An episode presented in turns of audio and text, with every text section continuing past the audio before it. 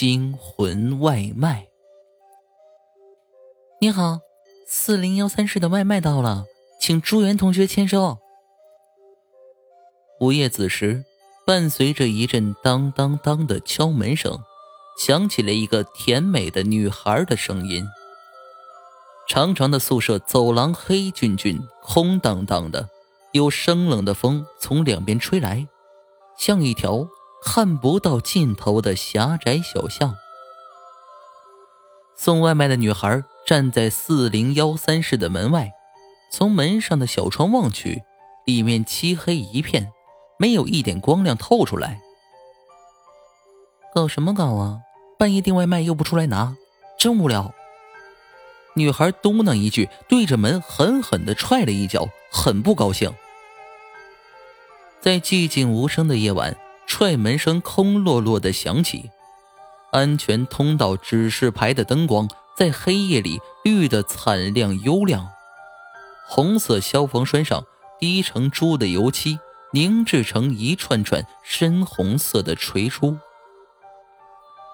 女孩四下看看，走廊里除了自己。没有任何一个人，也没有一间寝室亮着灯，忍不住有些害怕，缩了缩身子。正打算离开时，门忽然吱呀一声开了一条缝，露出了一点微弱的光，似乎是台灯发出来的。啊，你弄错了吧？我没有点外卖呀。睡眼惺忪的朱元朝女孩瞥了一眼，心里满是不快。打扰她做美梦可是天大的罪过。哎，等看清楚眼前的女孩，发现她模样楚楚动人，朱元眼睛一亮，立马改变了态度。他把门打开着，撩了撩头发。哎，这位妹子，我看你两手空空，送什么外卖呀？不会是特意来找我搭讪的吧？女孩甜滋滋的咽喉吐出了几个字：“东西已经送到，请付账签收。”然后他像一扇门一样打开了自己的身体，忽然把身体分成前后两半，硬生生的撕裂一般，皮肤骨架鲜血淋淋。一条条血管，一根根骨骼，一块块内脏清晰可见。女孩用手在腹腔里使劲搅拌，将五脏六腑搅成了血肉模糊的一团仅仅过了几十秒，女孩便合拢了身体，又变成了完整的一个人。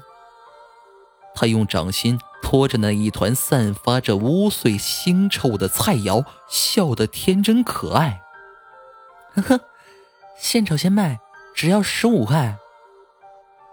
他的声音依旧是那么甜美，那么娇怯，像一朵娇滴滴、不堪折取的鲜花。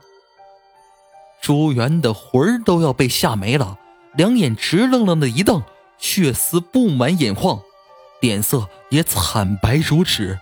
宛如一具没有温度的死尸，鬼啊！